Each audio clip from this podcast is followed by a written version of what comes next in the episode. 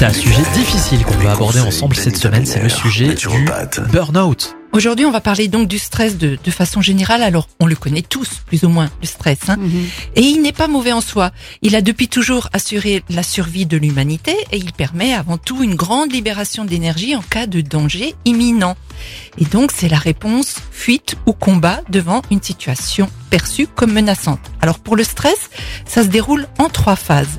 D'abord, il y a la réaction d'alarme, c'est-à-dire que le cœur se met à battre très vite, on transpire, l'afflux sanguin qui, qui permet de courir vite, et les hormones de stress qui sont libérées comme le cortisol qui va permettre au corps de s'adapter face au changement. Après, il y a la deuxième phase qui est la phase de résistance. Et cela dépend de la façon dont on va interpréter ce stress. Et en troisième, la phase d'épuisement. Ça, c'est quand on a atteint nos limites. Et la phase d'épuisement se produit lorsque l'organisme, débordé et sollicité en permanence par la situation de stress, et c'est surtout un stress en fait qui se prolonge et s'intensifie. Et on ne réussit plus à mobiliser ses ressources et le corps s'épuise. Donc il ne peut plus faire face aux agressions en raison de leur intensité et alors on craque. Et le burn-out est le dernier stade de la phase d'épuisement. Les réserves psychiques et biologiques sont épuisées, les cellules ne sont plus suffisamment bien nourries, les stocks de sérotonine, dopamine et cortisol sont au plus bas et l'acidose tissulaire s'est installée.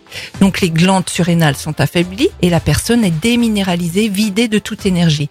Donc la naturopathie, à travers le rééquilibrage alimentaire, l'aromathérapie et les conseils d'hygiène de vie, peut aider à contrer les effets néfastes du burn-out. Donc en, en gros, pour euh, sortir un peu de tous les, les éléments euh, très professionnels que vous venez de nous dire, une personne qui est en burn-out est surtout en phase d'épuisement euh, physique, C'est ça. psychologique, Et psychologique également. émotionnel. Voilà. Il est arrivé au bout du bout. Il a épuisé toutes ses ressources ouais. naturelles qu'il avait en lui. C'est- C'est épuisé.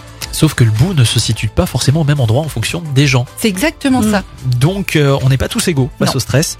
Alors justement, quels sont les signes au- auxquels il faut faire attention qui peuvent être les prémices d'un burn-out? Ça, on en va en parler demain, Anita. Retrouvez l'ensemble des conseils de DKL sur notre site internet et l'ensemble des plateformes de podcast.